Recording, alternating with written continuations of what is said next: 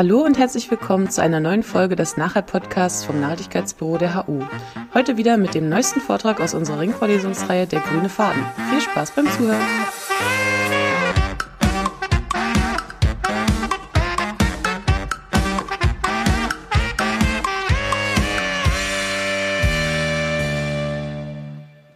Mein Thema ist Interaktion und Auswirkungen von Umwelt und Gesundheit in Städten, das Projekt Green Equity Health.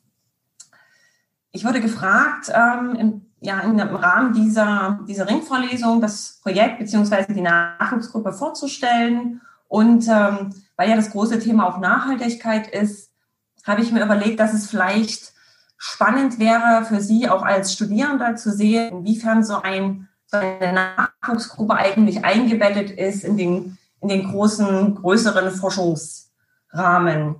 Das heißt, aufgrund dessen würde ich Ihnen gerne das ähm, FONAC-Programm vorstellen und ähm, auch was zum globalen Wandel sagen. Ich möchte hier gerne meinen mein Vortrag einbetten und ähm, ja auch einiges an Hintergrundinformationen, einige Definitionen auch bringen und zeigen. Dann möchte ich Ihnen das Projekt vorstellen mit unserer Fragestellung, natürlich auch Ihnen gerne mein Team vorstellen und dann konkrete ja, Ergebnisse auch zeigen, die wir in den letzten Jahren schon gefunden haben. Ich möchte dann das Ganze nochmal kurz zusammenfassen und zum Schluss einen Ausblick geben mit den Sachen, die wir jetzt noch planen in der verbliebenen Zeit der Nachwuchsgruppe und auch ähm, einige Schlussfolgerungen bringen, die ich denke, sehr spannend sein können für zukünftige Entwicklung und ähm, anwendungsbezogene Arbeiten vor allem. Und hier wäre ich auch ganz gespannt auf Ihre Meinung, auf Ihre Diskussionsbeiträge was Sie eigentlich denken, was könnte man denn im Sinne dieser Forschungsergebnisse auch anwendungsbezogen dann in Planung, in Stadtplanung einbringen.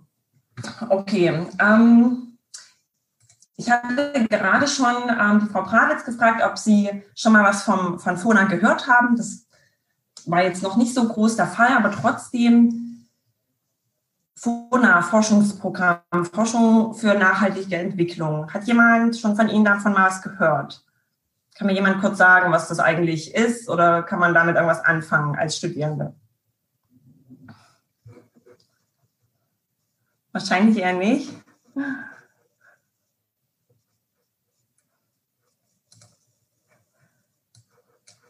Also das FONA-Programm ist eigentlich das Rahmenprogramm ähm, zu Forschungsförderaktivitäten der Bundesregierung, also insbesondere des Bundesministeriums für Bildung und Forschung. Das heißt, wenn Sie mal Projekte ähm, kennenlernen, wenn Sie mal in Projekten arbeiten, die ähm, durch FONA finanziert werden, das ist das Forschungsprogramm für nachhaltige Entwicklung. Finanziert vom Bundesministerium für Bildung und Forschung und existiert tatsächlich schon seit 2005. Und gefördert werden hier vor allen Dingen Forschungsaktivitäten zum Thema Energie, Klima, Artenvielfalt, ähm, ja, Stadt, Sozialökologie, Meeresforschung etc. Und eben auch Forschung zum globalen Wandel. Gegenwärtig ist das ähm, FONA-Programm in der vierten Runde, glaube ich, und setzt dezidiert an den Sustainable Development Goals an. Ne? Also man versucht mit der aktuellen Runde konkrete Ziele auch umzusetzen hinsichtlich ähm, Forschung zum globalen Wandel, Forschung zur, zur Nachhaltigkeit, aber insbesondere Anknüpfungspunkt eben ähm, die Sustainable Development Goals. In der dritten Runde ging es äh, dezidiert auch um einen globalen Wandel.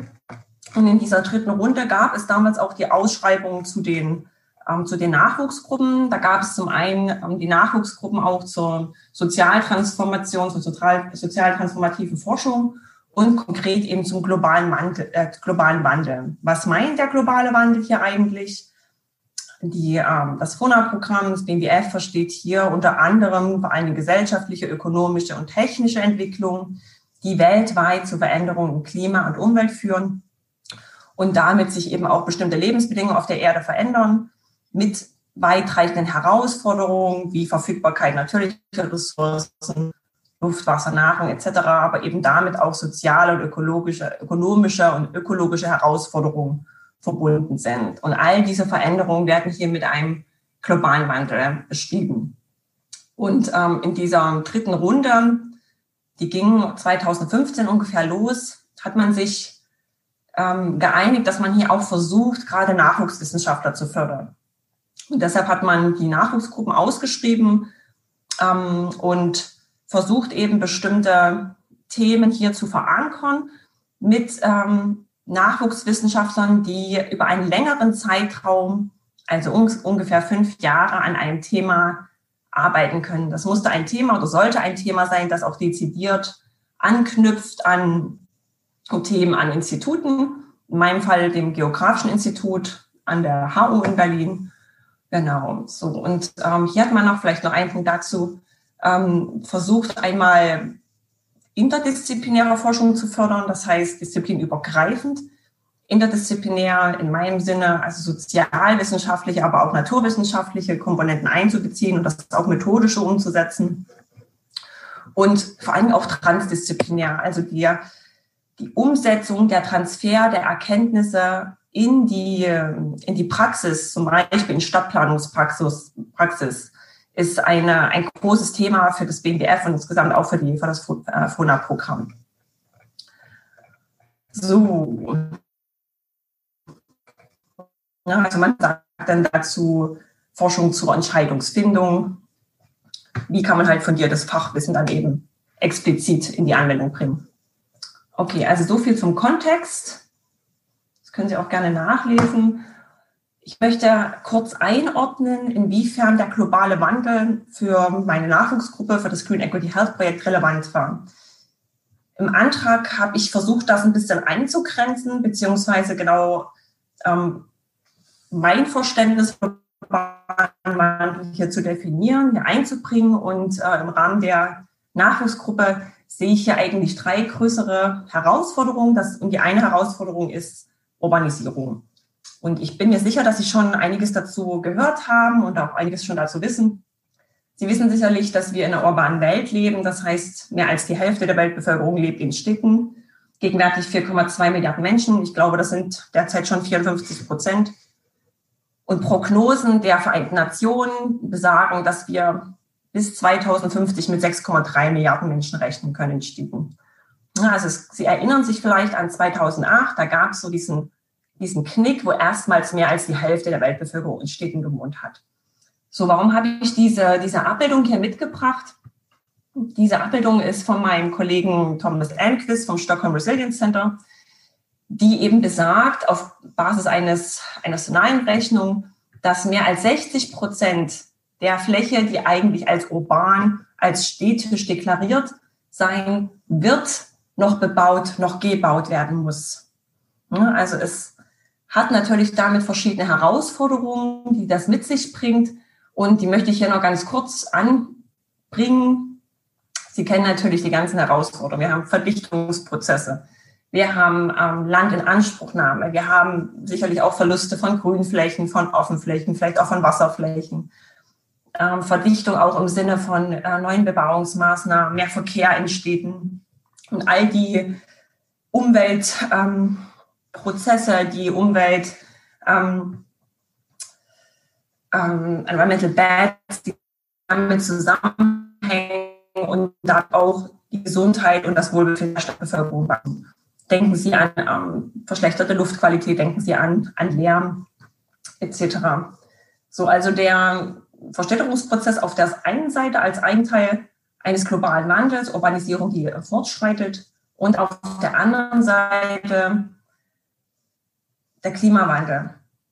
Klimawandel auch insbesondere relevant für Städte. Warum? Hitze, Trockenheit. Vielleicht können Sie mir kurz sagen, ob Sie sich erinnern, was 2018, 2019 war in Berlin und auch in anderen Städten in, in Deutschland und insgesamt in Deutschland.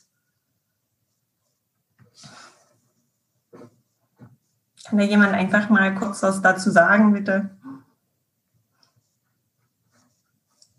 Es war extrem heiß und gerade in Berlin fand ich es dann ganz schön kritisch. Äh, da gibt es ja jetzt nicht so viele Seen oder sowas und die Schwimmbäder sind halt komplett überfüllt und der Schlachtensee ist komplett überfüllt und ja, alles tummelt sich so um die einzigen Wasserflächen. Genau, herzlichen Dank. Genau, es war, es war heiß. Ne, aber es war nicht bloß heiß, es war auch sehr, sehr trocken.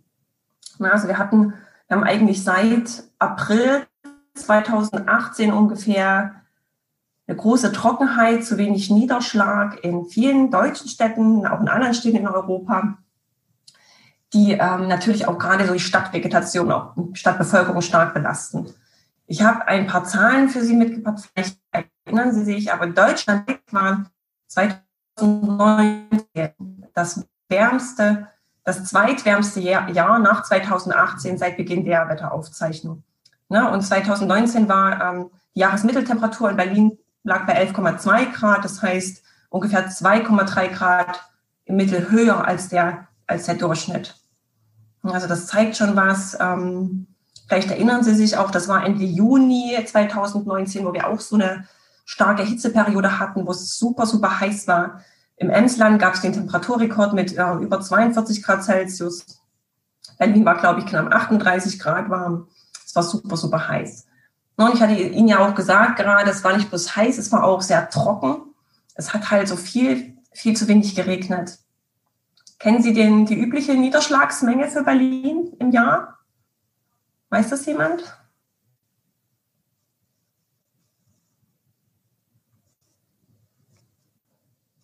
Hm, genau, ich sehe es gerade im Chat, ja. Also es sind ungefähr 600 mm, 600 mm also 590 mm Niederschlag fallen im langjährigen Mittel pro Jahr in Berlin. Und ähm, ja, 2019 war es auch schon zu wenig, nicht ganz so wenig wie 2018. 2019 waren es ungefähr um, um die 500 Millimeter. Und ähm, 2018 hatten wir dann tatsächlich ein enormes Niederschlagsdefizit bereits von über 230 Millimeter.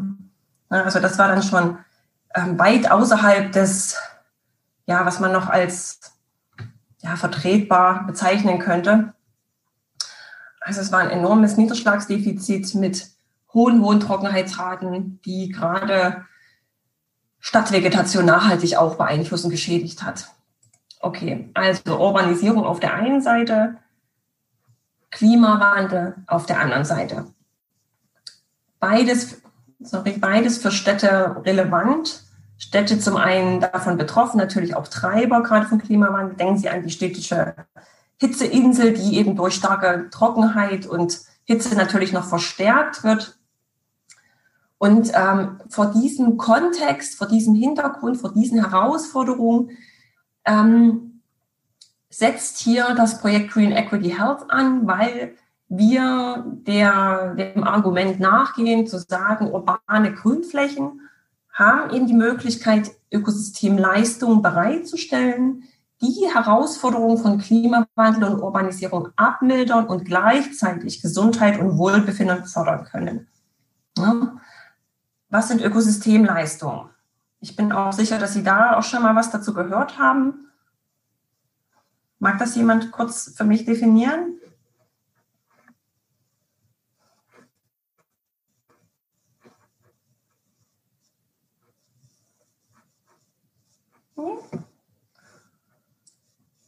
Na, Ökosystemleistung ist ein Ansatz, den gibt es jetzt schon seit einigen Jahren und er wird eigentlich ja in, in ähm, interdisziplinärer stadtökologischer Forschung sehr häufig verwendet. Also Ökosystemleistung sind die Leistungen der Natur, die einen bestimmten Benefit für den Menschen haben. So, und ich erkläre Ihnen gleich, in welchem Sinne das für die Stadtnatur, für die städtischen urbanen Grünflächen der Fall ist, sein kann. Es gibt ähm, im Rahmen der Ökosystemleistung vier größere Gruppen und eine große Gruppe sind die regulierenden Ökosystemleistungen. Und man sagt, und es gibt auch Studien dazu, dass urbane Grünflächen, also Stadtnatur, Luftqualität zum Beispiel reguliert über ähm, Partikelfilter, über Buffereffekte und gleichzeitig auch Lärm über Buffereffekte zum Beispiel vermindert. Ne, das ist so ein regulierender ähm, Service. Ein zweiter regulierender Service ist ähm, Klimaregulationsfunktion, das heißt Vegetation kühlt Umgebungsluft über Beschattung, über äh, Transpirationsprozesse und ist teilweise ein bis zwei bis drei Grad kühler als die, der umgebende äh, bebaute städtische Raum. Also zum einen haben wir diese regulierenden Ökosystemleistungen und dann gibt es noch eine andere große Gruppe, das sind die die kulturellen Ökosystemleistungen. die bestimmte Funktionen auch liefern, zum Beispiel die Erholungsfunktion. Urbane Grünflächen ermöglichen Sport, ermöglichen aktive Bewegung. Sie ähm, ermöglichen vor allen Dingen auch die, ähm, die Reduktion von Stress. Das ist auch so ein Bereich, der gerade in den letzten Jahren sehr, sehr viel untersucht wurde. Das heißt, Kontakt mit Grün, das, die Möglichkeit draußen zu sein, wirkt Stress abbauen, verbessert die mentale Gesundheit.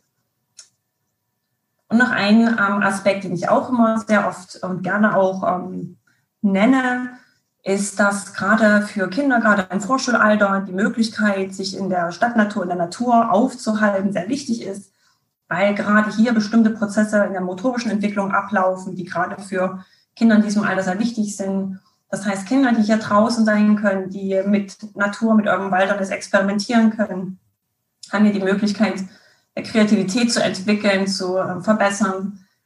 Environmental Learning ist vielleicht auch ein Begriff, den Sie schon mal gehört haben. Und natürlich auch eine Beziehung zur natürlichen Umwelt aufzubauen. Ne? Also diese Möglichkeiten der Stadtnatur für bestimmte Altersgruppen möchte ich hier noch kurz herausstellen. Ein Aspekt auch der sozialen Komponente wird auch viel untersucht, dass gerade städtisches Grün, Stadtnatur, Stadtparks zum Beispiel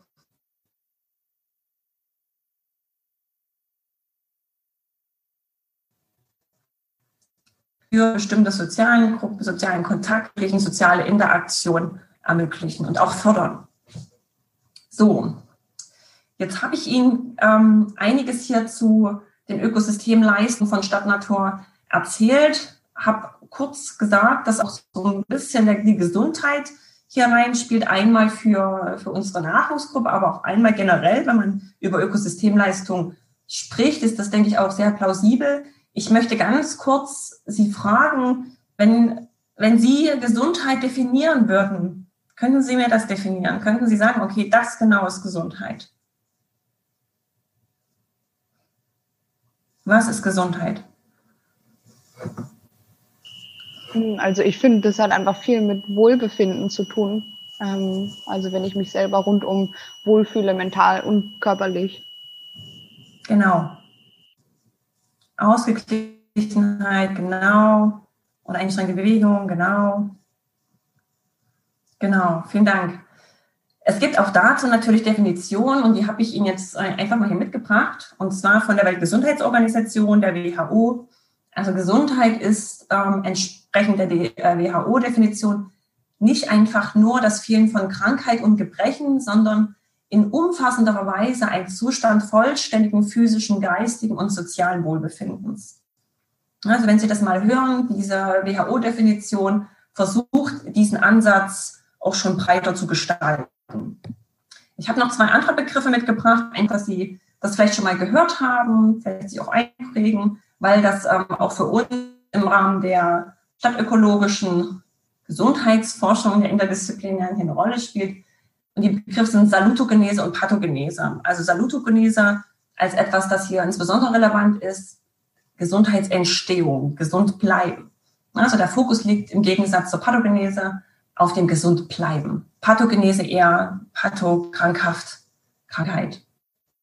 Noch zwei andere Punkte, die uns hier auch interessieren und gerade im Sinne der Bereitstellung von Ökosystemleistungen, Gesundheitsschutz und Gesundheitsförderung also Gesundheitsschutz meint vor allen Dingen die Vermeidung von möglichen Gesundheitsgefahren und Gesundheitsförderung meint eher ähm, Erhaltung von Gesundheit und Stärkung der Gesundheitsressourcen, der Umweltressourcen vielleicht auch, ja, Schaffung gesundheitsförderlicher Umwelten. Warum zeige ich Ihnen das? Weil genau dieser Aspekt auch später spannend für uns ist, unsere Ergebnisse dann auch in unsere Ergebnisse auch anwendungsbezogen in die Stadtplanung vielleicht weiterzubringen oder einzubringen. Okay, so viel zum Hintergrund. Dann möchte ich Ihnen jetzt kurz vor all diesem Hintergrund die Fragestellung von, von unserer Nachwuchsgruppe nahebringen. Das heißt, wir, wir haben die Herausforderung, wir haben den globalen Wandel als Kontext. Denken Sie Urbanisierung, denken Sie ähm, Klimawandel. Und wir haben die These, dass ähm, urbane Grünflächen trotz dieser Herausforderung bestimmte gesundheitsrelevante Leistung bereitstellen können.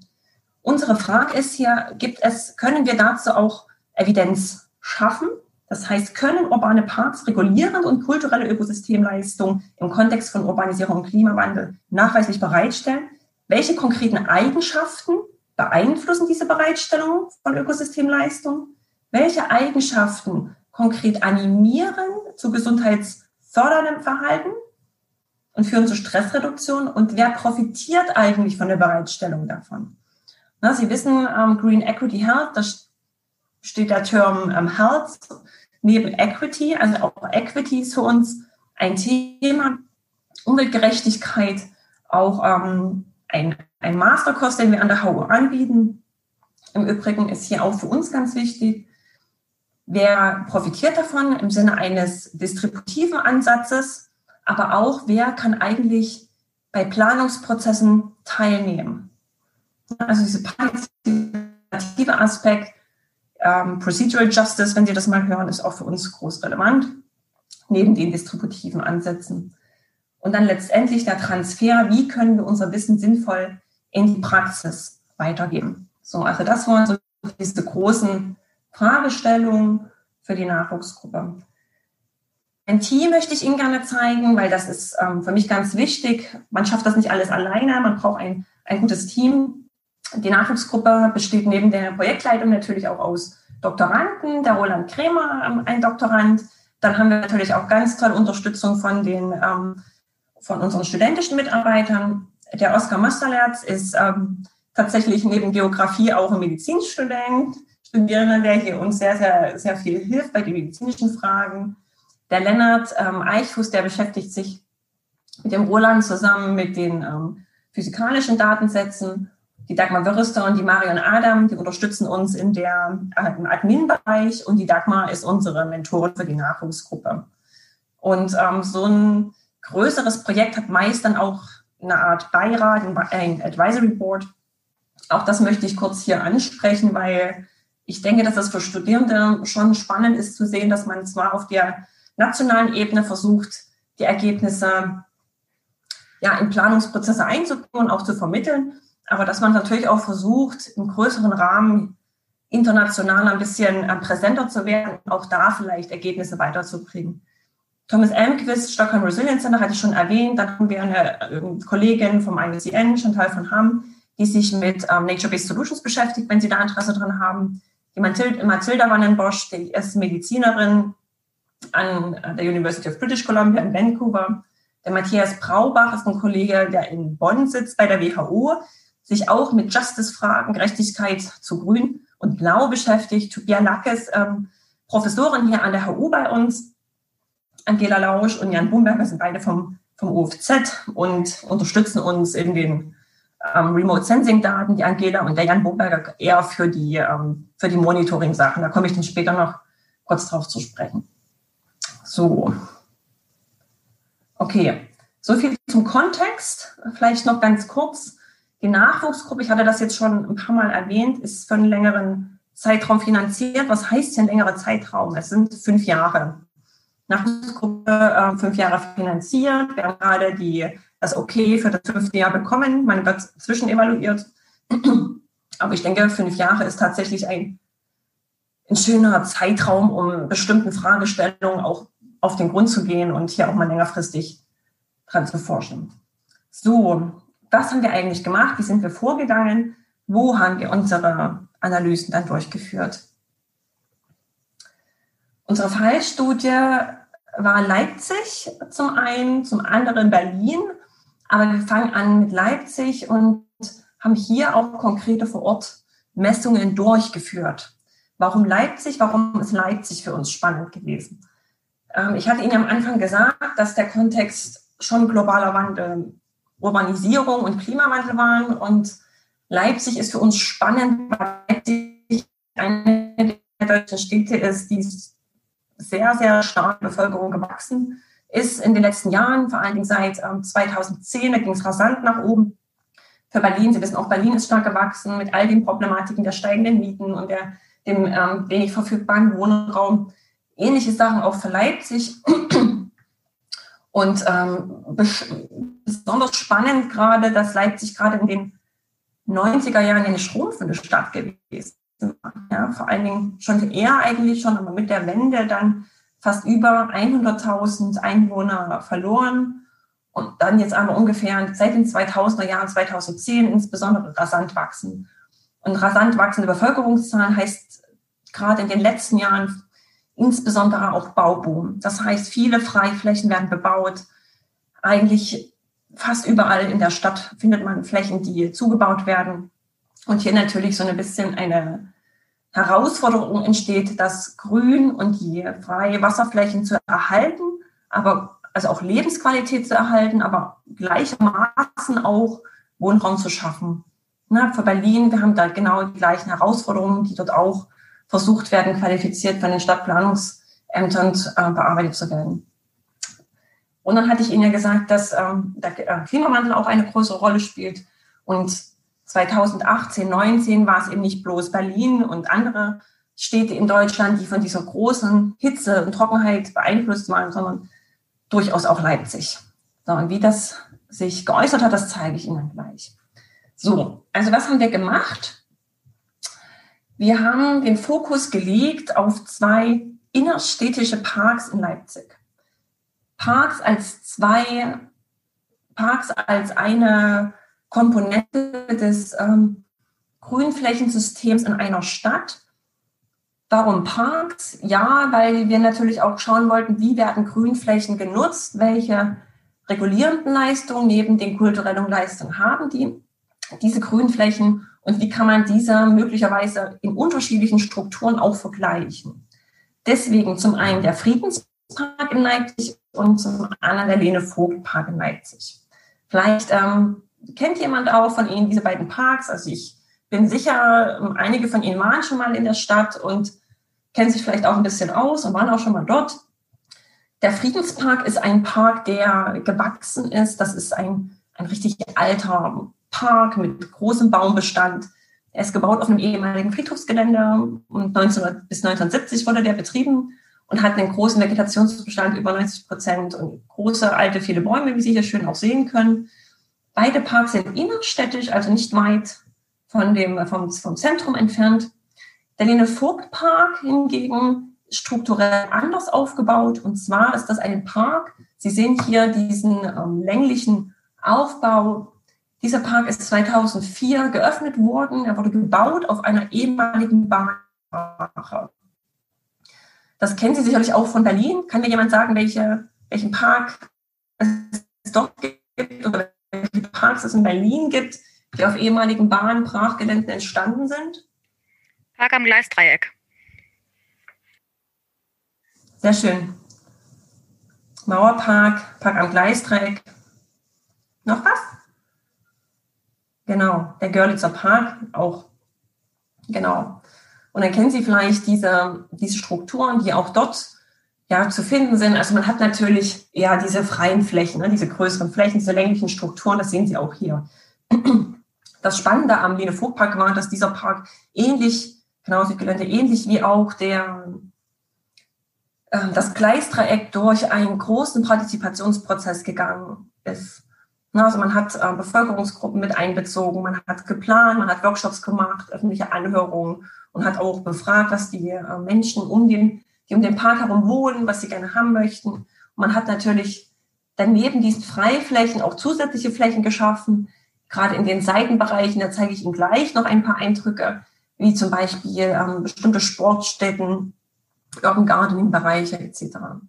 So, also wir haben zwei Parks, die von der Struktur her sehr unterschiedlich sind, aber dennoch sehr, sehr nah beieinander liegen. Also die beiden Parks sind vielleicht fünf Minuten fußläufig auseinander.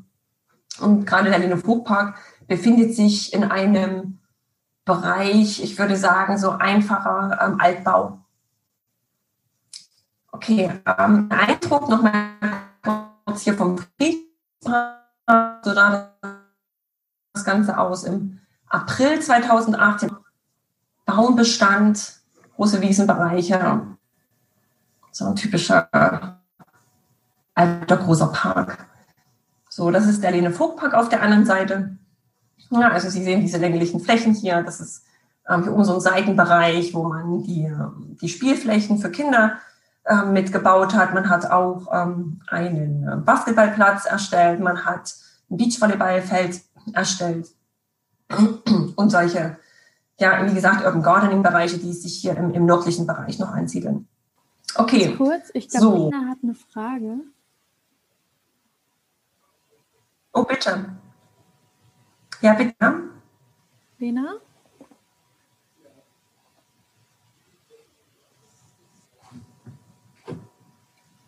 Alles gut, es war aus Versehen. Achso. Aber ihr könnt gerne dazwischen fragen, ne, wenn ihr Fragen habt. Genau, bitte. Also wenn eine Frage ist, gerne einfach dazwischen fragen. So, also nochmal kurz hier, Lene Vogtpark. Sie sehen, ähm, deshalb habe ich auch diese, diese beiden Fotos hier noch mitgebracht. Es gibt in Leipzig und ich glaube, es gibt es auch in Berlin Baumpatenschaftsprogramme.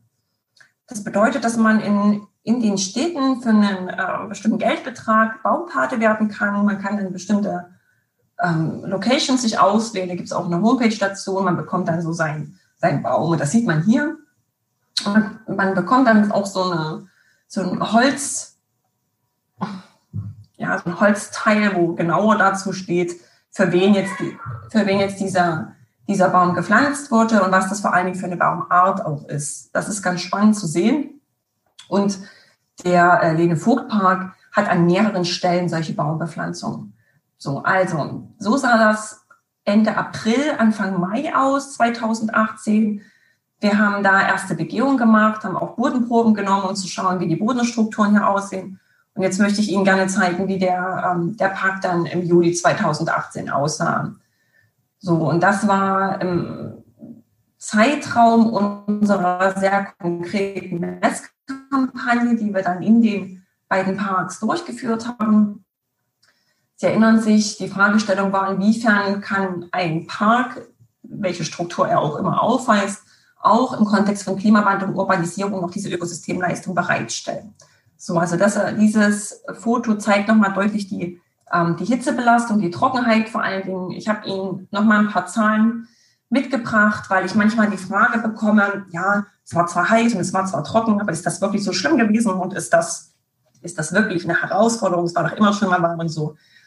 Aber ich kann Ihnen sagen, es war super heiß, es war super trocken und ähm, hier eine Abbildung für Hauptstädte für den Zeitraum April, Juli 2018, die Summe an Niederschlag, die damals gefallen ist, im Vergleich zur ähm, langjährigen, zum langjährigen Mittel in den grauen Balken. So, und Sie sehen das gerade so für die ja, skandinavischen Städte, nordeuropäischen Städte, dass wir hier ein riesiges Defizit an, an, an Niederschlag haben. Es war nicht, nicht überall so in Europa erstaunlicherweise. Ne? Also wenn Sie sehen Wien zum Beispiel oder Rom, Südeuropa, ähm, Lissabon, Paris, da war es nicht so, aber für, für Stockholm zum Beispiel war es sehr, sehr trocken. Für Berlin das Gleiche, das hatte ich Ihnen vorhin schon gesagt. Und jetzt habe ich Ihnen noch Leipzig und Barcelona im Vergleich mit, mitgebracht für den Zeitraum. Leipzig also viel zu trocken für den Zeitraum und ähm, eines der trockensten Jahre seit Wetteraufzeichnung. Also wir hatten vorhin ähm, Berlin mit einem Jahresniederschlagsdurchschnitt von 95 ähm, Millimetern. Für Leipzig ist ähm, der Mittelwert 510 Millimeter, 511 Millimeter und in 2018 waren es 337 Millimeter. Also es waren ungefähr, es war mehr als ein Drittel weniger als im langjährigen Mittel. Super trocken und äh, entsprechend auch die Belastung für die Vegetation. Und das Problem war eben, dass es nicht bloß 2018 halt so trocken war, sondern diese Trockenheit hat sich durchgezogen auch bis 2019. 2019 war es nicht ganz so wenig Niederschlag, aber es war auch, ich glaube, fast ein, ein Viertel oder ein Fünftel immer noch weniger als im langjährigen Mittel. Okay, also es war heiß, wir hatten solche Konditionen hier. Und jetzt gehen wir kurz rüber zum Friedenspark. Anfang Mai sah es ja noch so aus, also dieser alte Baumbestand im Park.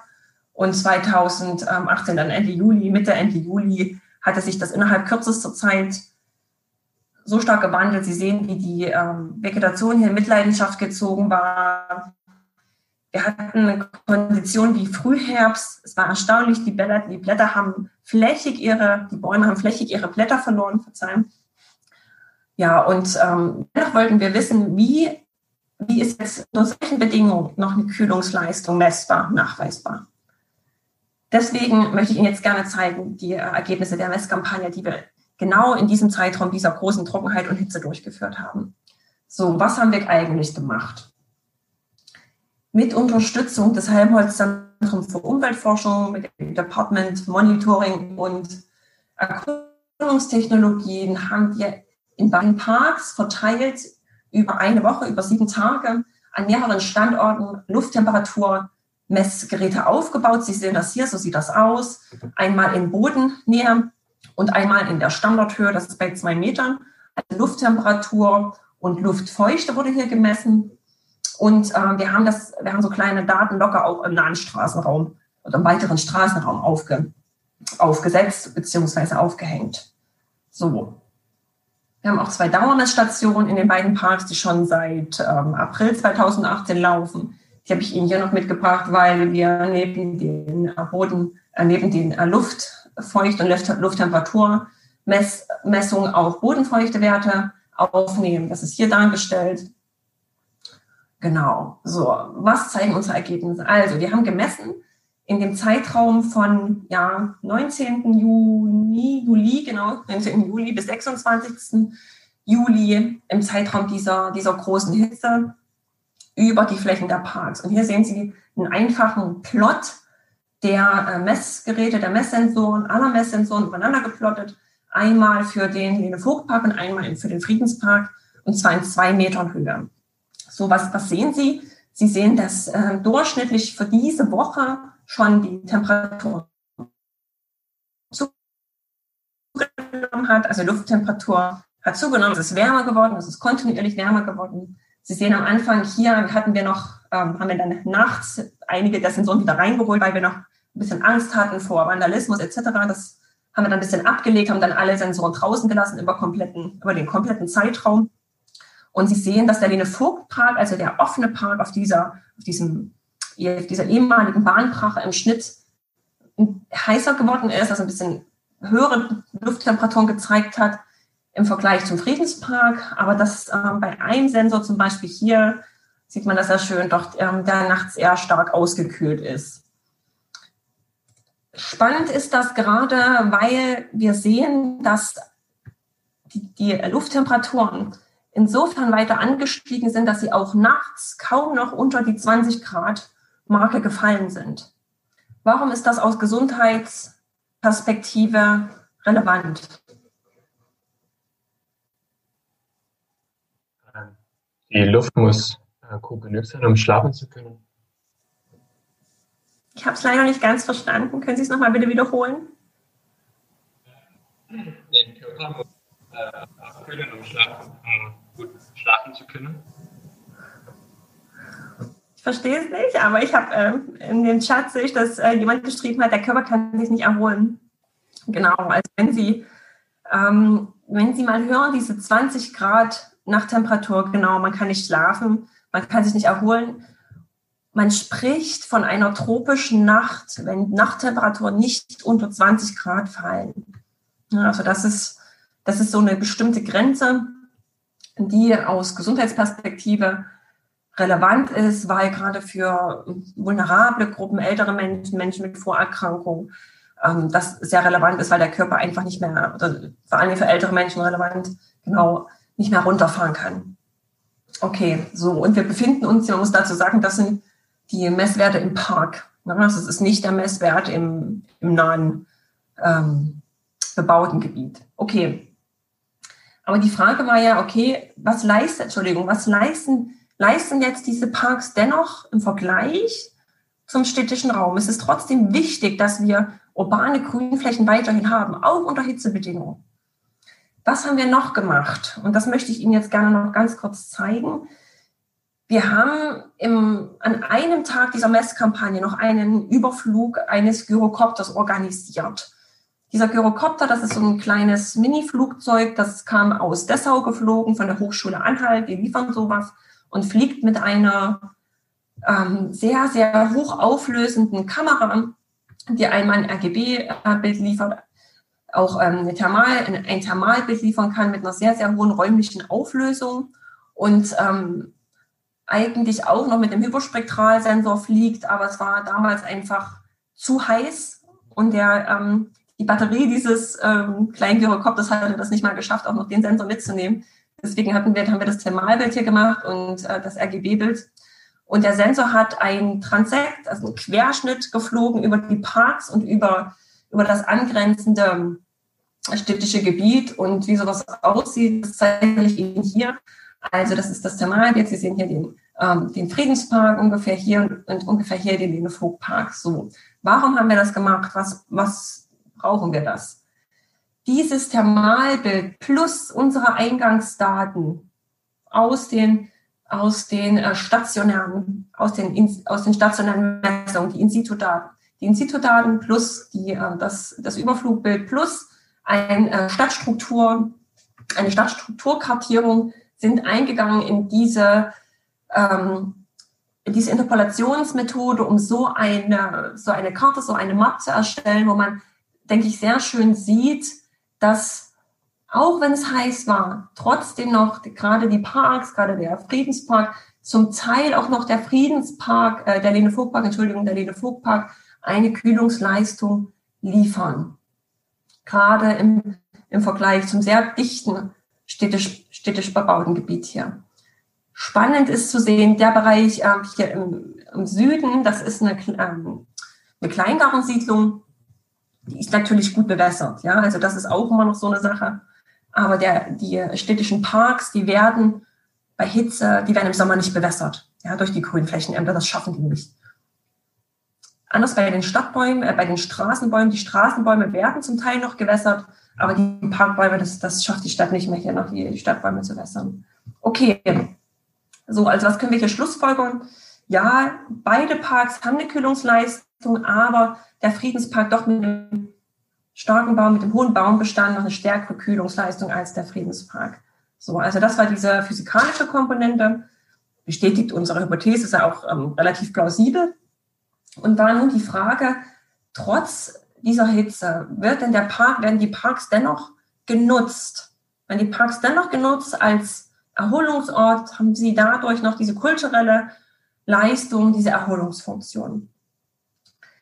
Was haben wir hier gemacht? Wir haben parallel zu unserem zu unserer Messkampagne haben wir eine sozialwissenschaftliche Studie durchgeführt, gemeinsam mit ähm, Unterstützung von ähm, anderen ähm, noch ähm, studentischen Mitarbeitern. Die, ähm, die Judith Rakowski war noch dabei und der Jan Hemmerling, die damals noch unsere Helis auch waren und mitgeholfen haben. Was haben wir gemacht? Wir haben beobachtet, wir haben gezählt und wir haben eine Befragung gemacht. Wir haben beobachtet für den sieben Tageszeitraum immer in bestimmten Perioden und haben geschaut, welche Gruppen halten sich wo auf in den beiden Parks und was machen die.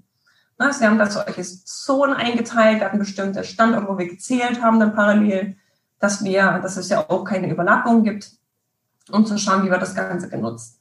Ich habe ein paar Ergebnisse hier mitgebracht. Ähm, ist ein bisschen viel, ich versuche sie durchzuleiten. Hier oben, wir hatten insgesamt fast ja, über 2000 Gruppen, die wir eigentlich beobachtet haben. Das sind, wir haben Gruppen beobachtet und in den Gruppen dann geschaut, okay, wie viele Individuen sind pro Gruppe, um das ein bisschen aufzuschlüsseln. Es war relativ gleich verteilt, erstaunlicherweise. Und wir haben geschaut, wo halten sich eigentlich die verschiedenen Gruppen auf. Es ist relativ ähnlich tatsächlich. Wir haben gesehen, dass gerade ältere Menschen doch eher sich im äh, Friedenspark aufhalten und hier gerade so ja, beschattete Flächen mit Bänken nutzen. Auch das bestätigt eigentlich unsere Annahme. Ähm, Kinder auf Rasenflächen doch auch eher im äh, Friedenspark, wobei der Lene Vogt Park doch hier sehr, sehr verstärkt auf den Sportflächen genutzt wurde. Ja, also das, ist, das war auch unter Hitzebedingungen so, das war sehr erstaunlich. Wir hatten hypothetisiert, dass eher dass die Anzahl der, der Gruppen hier eher zurückgeht, also umso heißer es wird, ne, dass dann weniger los ist. Und das war aber tatsächlich erster, erst der Fall bei über 29,5 bei fast 30 Grad Celsius. Ja, also das war auch spannend zu sehen. Das haben wir hier, das können wir hier zeigen. Es waren viele ähm, Gruppen, viele Parkbesucher draußen, die spazieren waren, die ihre Mittagspause auch in den beiden Parks verbracht haben, auch wenn es super heiß war. Es waren Jogger unterwegs, Jogger vor allen Dingen aber fast ausschließlich im Friedenspark. Aber ab 30 Grad ungefähr war das wie so eine, eine Grenze. Ab da war eigentlich fast niemand mehr unterwegs. Hm? Lene Vogt Park noch ein kleines bisschen anders. Der Lene Vogt Park ist auch so ein Transferpark. Das sind natürlich viele auch unterwegs, die vielleicht von Arbeit kommen oder ähm, vom Studium etc. Aber diese Grenze von diesen 30 Grad, das war schon erstaunlich zu sehen, dass eigentlich ab da man nicht mehr rausgegangen ist. Okay. So, das heißt, ähm, die Parks haben die Funktion einmal noch zur Kühlung, aber auch die Erholungsfunktion wird weiter bedient, auch wenn es heiß ist, bis offensichtlich diese Grenze von 30 Grad dann eintritt. So, ich möchte Ihnen ähm, der Vollständigkeit halber gerne noch unsere sehr, sehr spannende Messkampagne 2 kurz anteasern, kurz zeigen, die wir im Juni 2019 gemacht haben. Ich muss ein bisschen auf die Zeit achten, aber ich denke, es ist okay. Ähm, 2019 hat uns auch noch die Luftqualität interessiert. Ne, also Sie ähm, haben vielleicht vorhin gehört, vielleicht erinnern Sie sich, vielleicht kennen Sie das. Wir haben ja in der Stadt teilweise auch unterschiedliche Luftqualitätsbelastungen, teilweise schlechte Luftqualitäten, teilweise bessere. Wir haben ähm, Feinstaub, das ist PM. Wir haben Stickoxide, NOx, die bestimmt in bestimmter Weise ausschlagen. Und unsere These war, dass die, dass beide Parks bessere Luftqualität haben, niedrigere ähm, Belastungswerte haben als der vergleichende Straßenraum, auch unter Hitze. Warum war das auch unter Hitze für uns hier wieder spannend? Klar, Kontext, Klimawandel. Aber man weiß, dass gerade auch bei Hitzebedingungen Staubbelastung teilweise und auch andere Belastungen größer wird.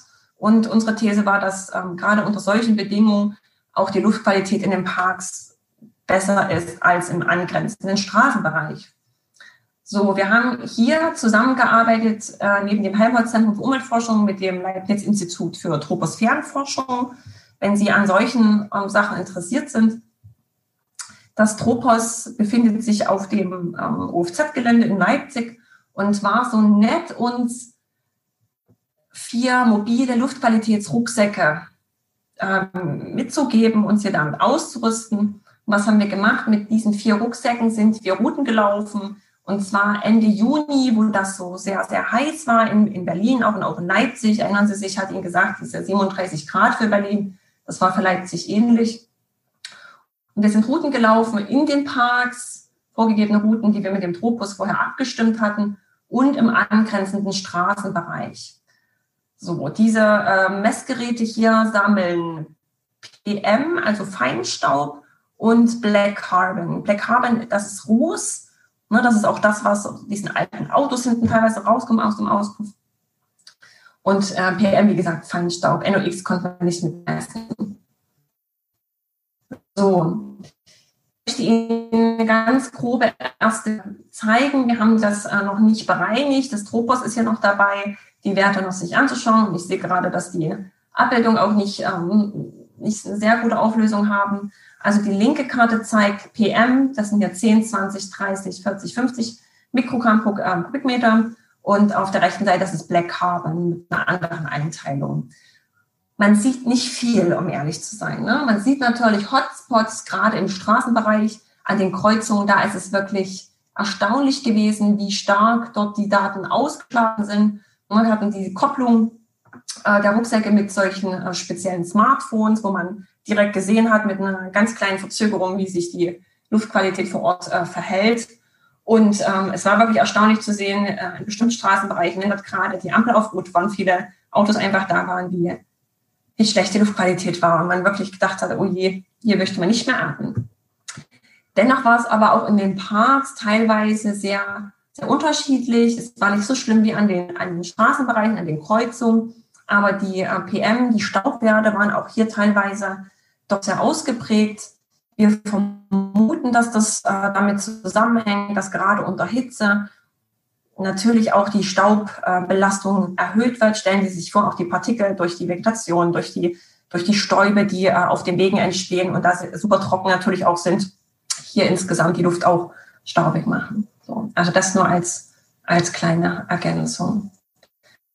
So, ähm, final noch im Juli 2019 haben wir neben dieser ähm, Luftqualitätsmesskampagne auch noch ein Gesundheitsexperiment gemacht. Ne, das ist eigentlich die, der Teil, der zweite große Teil unserer Nachwuchsgruppe. Also zum einen die physikalischen Komponenten, die regulierenden Funktionen und zum anderen die Erholungsfunktionen. Zum einen über die sozialwissenschaftlichen Befragungen, aber auch ähm, mit einer konkreten Messung, mit einer konkreten ähm, Kampagne, die ähm, hier direkt versucht, objektiv Daten zu erfassen. Ich hoffe, dass das für Sie spannend ist und ich versuche, das jetzt ähm, in Kürze zu erklären, was wir gemacht haben. Ich hatte Ihnen ja anfangs gesagt, dass der globale Wandel für uns Urbanisierung und ähm, Klimawandel vor allem betraf, betrifft. Es gibt aber noch eine dritte Komponente, nämlich der demografische Wandel, eine Alterung der Bevölkerung, der auch in Europa in vielen Ländern natürlich ähm, nachweislich ist, nachweisbar ist. Und uns hat hier noch interessiert, können denn die, diese Parks diese Stressreduktion wirklich ähm, ermöglichen, gerade für die Altersgruppe der von 55 bis 75-Jährigen, also eher der älteren Bevölkerung, ist das nachweisbar? Können wir Stressreduktion nachweisen? Wir wissen, okay, das ist plausibel, wir sind im Grün, uns geht es besser, mentale Erholung, aber können wir das, können wir das an körperlichen Faktoren tatsächlich nachweisen? So, was haben wir gemacht? Wir hatten eine, ein Sample von 36 ähm, Frauen und Männern, die wir rekrutiert haben in ein, im Rahmen eines, ähm, ja, in einer, eine, wir haben eine Firma dazu beauftragt, die so mit so wenig Verzerrung wie möglich hier ein repräsentatives Sample für uns erstellt. Diese, äh, diese Altersgruppe, diese 36 Teilnehmer haben wir exponiert. Das heißt, wir haben sie gebeten, teil, äh, einmal für 15 Minuten in den Friedenspark zu gehen, dann ein äh, paar, ein paar Tage später zur selben Zeit ähm, auf die, äh, zum Ostplatz zu gehen. Das ist hier diese Straßenumgebung. Und dann auch noch 15 Minuten ähm, im Lene Vogt Park zu sitzen. Und auch dann im Anschluss jeweils noch 30 Minuten wie gewohnt zu spazieren. Vorher, nachher, dazwischen haben wir jeweils ähm, Blutdruckmessungen gemacht, Pulsdruckmessungen gemacht und haben jede Menge Fragebögen verteilt, äh, basierend auf anderen Studien und auf ähm, sehr, sehr guten, hoch, ähm, super wichtigen ähm, Diskussionen mit Kollegen von der Charité, die uns hier unterstützt haben auch. Es gibt ähm, so SF12, das sind so Gesundheitsfragebögen, wenn Sie das mal hören, das sind alles Standardfragebögen. PMS, das sind äh, psychologische Fragebögen. All diese Fragebögen hat unsere Altersgruppe ähm, mehrfach ausgefüllt, vorher, nachher, dazwischen. Und ähm, wir haben solche mini-tragbaren EKGs angebracht und haben halt geschaut, wie auch ihr Herzfrequenz reagiert. So, was haben wir gesehen? Ähm, vielleicht als erstes möchte ich Ihnen das eher intuitiveres zeigen, nämlich die subjektiv wahrgenommenen Erholungseffekte, also nicht, was wir gemessen haben, sondern was die Leute einfach uns gesagt haben. Wir haben gefragt, ähm, ja, geht es Ihnen besser? Fühlen Sie sich ruhiger von 0 bis 4? Also Sie sehen hier links diesen typischen Fragebogen. Ich habe die Sorgen des Alltags hier vergessen können. So, und das haben wir gefragt, nachdem die jeweils äh, gesessen haben im Park oder spazieren mal im Park oder im Straßenbereich. Was wir sehen, ist doch, ähm, dass gerade die höheren Werte im Friedenspark vor allen Dingen ausschlagen mit wenig Varianz. Also es, man, war sich, man war sich relativ einig. In Vogtpark war ein bisschen höher in der Varianz, nicht ganz so hoch. Also einige haben schon gesagt, oh ja, hier ist es toll. Und andere haben gesagt, naja, war schon uns jetzt doch ein bisschen hier too much. Während am Ostplatz man sich doch sehr einig war und hier man sich am wenigsten ruhiger oder erholter gefühlt hat. Also hier dieser alte, gewachsene Park, doch gerade für ältere Menschen sehr relevant. So, dann möchte ich Ihnen kurz was zu den Messergebnissen zeigen. Das ist ähm, ein bisschen schwierig hier nachzuvollziehen. Ich versuche es trotzdem, Ihnen das kurz zu erklären, weil ich das persönlich einfach sehr, sehr spannend finde. wir haben Blutdruckmessung gemacht, systolisch, diastolisch und den Pulsdruck. Der Pulsdruck ist ein Verhältnis aus systolisch und diastolisch, den man gerade für oder gerade bei älteren Menschen anwendet. Und haben geschaut, okay, haben wir eine signifikante Veränderung des Blutdrucks vor und nach einem Aufenthalt in einer jeweiligen Umgebung.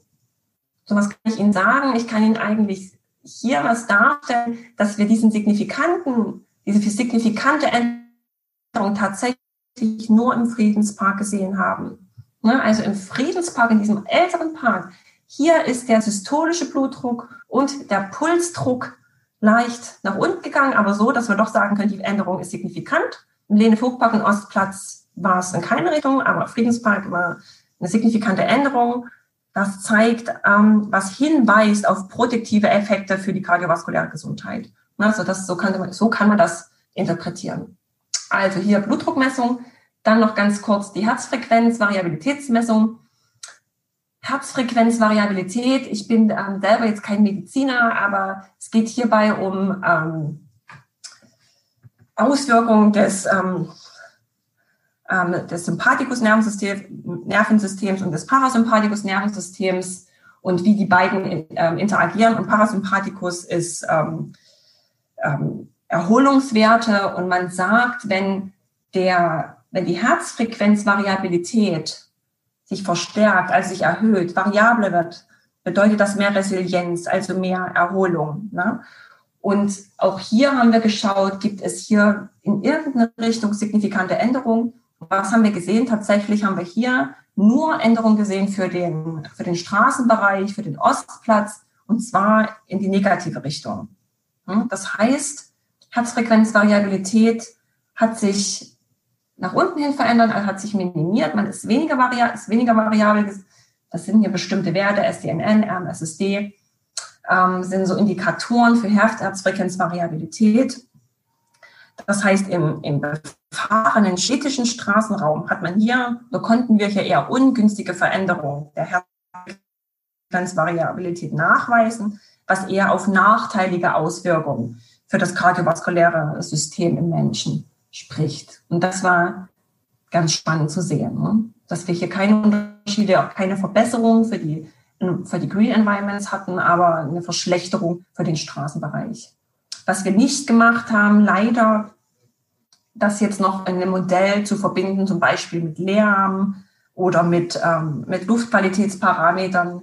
Das haben wir versucht. Also wir hatten auch die, unsere Luftqualitätsrucksäcke mit, mit dabei, ähm, hatten hier ein bisschen Probleme dann mit der, mit der Auswertung und auch mit, dem, ähm, mit der Funktion der, unserer, unserer Geräte. Das war alles nicht ganz so trivial und es war auch wirklich anstrengend, aber es hat Spaß gemacht und letztendlich haben wir hier tolle tolle Ergebnisse rausbekommen, die uns teilweise überrascht haben. Also ich hatte schon erwartet, dass wir noch mehr sehen hinsichtlich ähm, Stressreduktion, Entspannung für die grünen, grünen Räume, für die Green Environments. Aber ähm, es hat sich halt gezeigt, gerade bei den WKG-Werten, dass doch ja diese Verschlechterung in, dem, in den Straßenbereichen so deutlich wurde, was trotzdem sehr, sehr spannend war. So, dann möchte ich hier kurz nochmal zusammenfassen. Ich glaube, es war recht viel Input.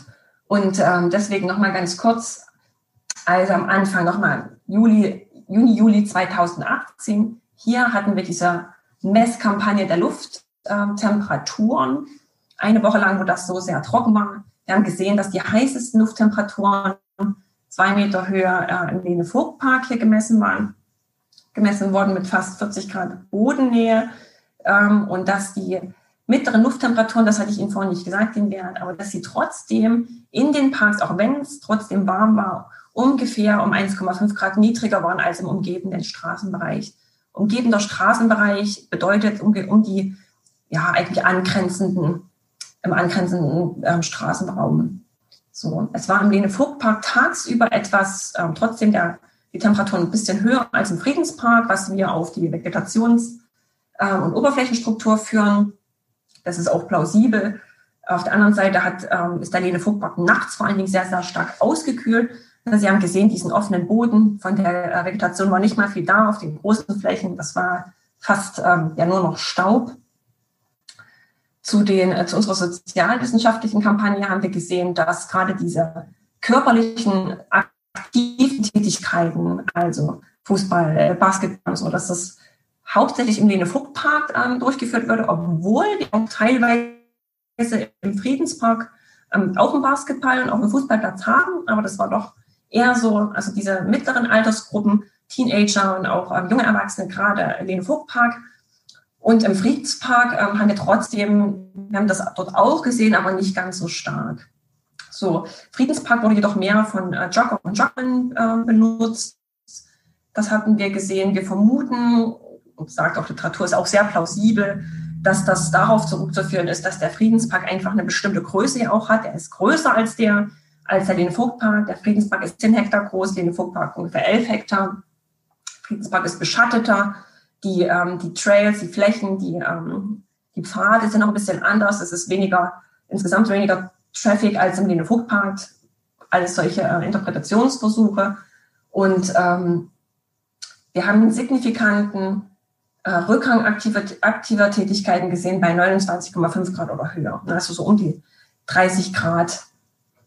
Genau.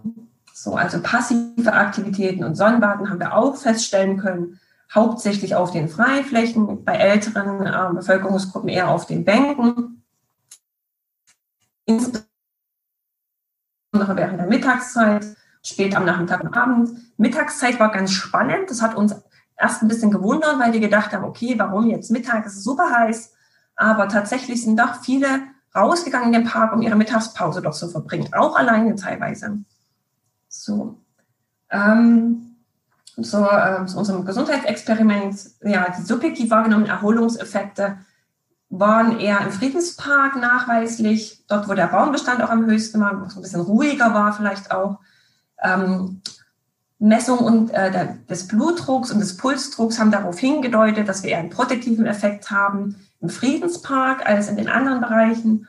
Und äh, die Herzfrequenzvariabilität ähm, hat uns eher ungünstige Veränderungen für den städtischen äh, Straßenraum gezeigt. Wir vermuten, dass das was zu, äh, dass das möglicherweise zusammenhängt mit Lärm, mit niedriger Luftqualität, insgesamt mit der Atmosphäre.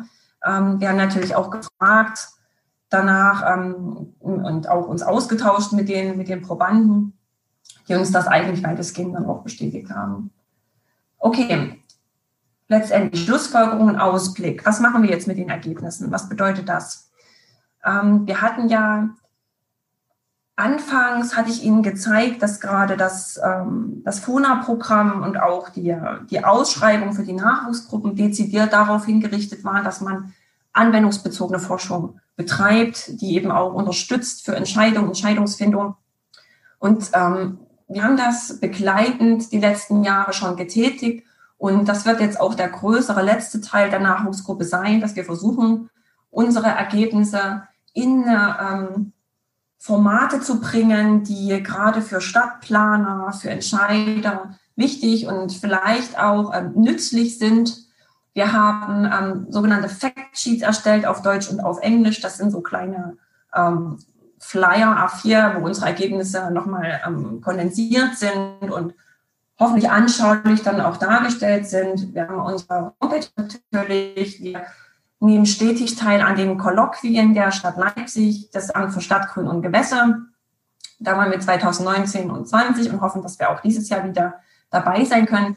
Ähm, das ist immer ganz spannend, dort wirklich mit den, mit den Praktikern zu sprechen, die uns dann sagen, ja, viele Sachen wissen wir, viele Sachen. Es ist auch äh, total spannend, dass sie uns hier Zahlen dazu liefern. Warum ist das spannend? Also uns wird häufig gesagt, dass ähm, das relevant ist, solche konkreten Werte auch zu haben, wenn es um Verteilung von Mitteln geht. Ja, also als Argument, warum ist es wichtig, für das Stadtgrün zu kämpfen und gerade eben auch für den, für den Altbestand. So, in diesem Jahr planen wir noch einen zweiten großen Projektworkshop mit unserem Advisory Board und auch mit Vertretern der Stadt Leipzig. Und wir werden auch in ein äh, Video machen, ein kurz Info-Video, acht Minuten wird das sein. Das haben wir geplant als ähm, Basis, was dann später eben die Stadt Leipzig und ähm, vielleicht auch andere Städte nutzen können. Okay, ähm, eine spannende Sache vielleicht noch, die die äh, Technik und ähm, digital Interessierten von Ihnen sehr interessiert. Die haben ja sehr verschiedene Daten hier ähm, aufgenommen. Ne? Also Sie erinnern sich, wir haben die Luftqualitätsdaten, wir haben die Lufttemperatur, die, wir haben die Bodenfeuchte-Daten, mit denen haben wir noch bisher noch kaum gearbeitet. Wir haben die äh, Gyrokopteraufnahme, wir haben die sozialwissenschaftlichen Daten, wir haben die Gesundheitsdaten. Was wir jetzt gerade versuchen mit dem Umweltforschungszentrum Leipzig und mit dem INFI, das INFI der Uni Leipzig, das INFI ist das Institut für angewandte Informatik, versuchen wir eine Datenintegration über einen Knowledge Graphen. Was ist das? Das ist ähm, ein Datenformat, wo im Prinzip alle Daten miteinander kombiniert werden können. Also ich bin hier auch keine Expertin, aber ich bin ganz gespannt, wie das später sein wird. Die Uni äh, Leipzig ist da als toller Partner mit dabei und wir versuchen damit dann eine Datenbank zu erstellen, die frei und öffentlich sein wird, wo andere, die vielleicht unsere Daten gerne nutzen, mit äh, dezidierteren oder anderen Fragestellungen herangehen können, die Daten nutzen können und ähm, ja, vielleicht auch weiter auswerten können. Es gibt noch weiterführende Projekte, die möchte ich noch ganz kurz erwähnen. Wir haben ein Mini-Projekt äh, mit dem Department für äh, Physiological Diversity, mit dem vom IDIF in Leipzig. Da wird es um die Pollenauswertung gehen. Na, also Sie ähm, erinnern sich vielleicht, dass auch ähm, die Frage nach Pollen, Pollenbelastung, bestimmte Pflanzen, Baumarten natürlich auch immer eine, eine große, ein großes Thema ist, gerade auch bei bei der Auswahl von bestimmten ähm, ja, Grünungsaktionen. Wir werden mit der Google Engine arbeiten, um noch ähm, mehr diese Remote Sensing Sache anzugehen. Aber das ist auch ein kleineres Projekt. Dann ähm, das Forum Neurourbanistik der Charité Universitätsmedizin in Berlin. Vielleicht kennen Sie Master Adli. Das ist ein toller Kollege, der ähm, hier arbeitet zu, zu, auch zu Stress, Stress und, und Stadt und Stadtentwicklung und äh, Gesundheitswissenschaften und die Leipzig, Professor Petra Wagner, die hier ähm, in Leipzig arbeitet und auch gerade für die, ähm, die Physical Activity, also die, die sportliche Aktivität auf Grünflächen, ähm, hier für uns eine große Rolle spielt. So, jetzt bin ich fast fertig, bin schon sehr, sehr weit über meine Zeit. Ich wollte Ihnen noch zwei kurze Dinge mitgeben, wenn Sie da Interesse haben. Der Masterplan ähm, Grün der Stadt Leipzig wird gerade entwickelt und ist ähm, ja ein sehr partizipatives Geschehen mit verschiedenen großen Themen und Sie sehen Umweltgerechtigkeit und Gesundheit ist eines der großen Themen. Wenn Sie das interessiert, kann ich Ihnen empfehlen, den ähm, Vortrag von dem von dem Herrn Dittmar sich anzuschauen. Und zwar ist der, ist der Herr Dittmar der Leiter des Amtes für Stadtgrün und Gewässer der Stadt Leipzig und hat einen Vortrag gehalten auf einer ähm, Ringvorlesung des, der HTWK Leipzig. Die HTWK ist die Hochschule für Technik, ähm, Wirtschaft und Kunst in Leipzig. Und da gibt es gerade auch eine Ringvorlesung, die heißt Zukunftsstadt. Ich denke, die ist auch sehr, spannend. Und hier kommen Themen und Umweltlichkeit war auch noch. Den, ähm, was ich gerne mit Ihnen noch diskutieren würde, wenn Sie Lust haben und noch nicht zu überladen sind. Was denken Sie, können wir denn noch in die Praxis transferieren? Was glauben Sie, es könnte denn zusätzlich noch super spannend sein für Entscheider, für Planer? Ne, also was, was ist zudem zu allem noch relevant, möglicherweise für Stadtplanung? So, ansonsten habe ich äh, noch ein bisschen Literatur für Sie dann auf, den, auf die Folien gepackt, wenn Sie sich das später nochmal anschauen wollen. Und ähm, bevor wir zu der Diskussion kommen, bedanke ich mich recht herzlich bei Ihnen für Ihre hoffentlich noch vorhandene Aufmerksamkeit. Ich hoffe, es war nicht zu viel und ja, dann herzlichen Dank.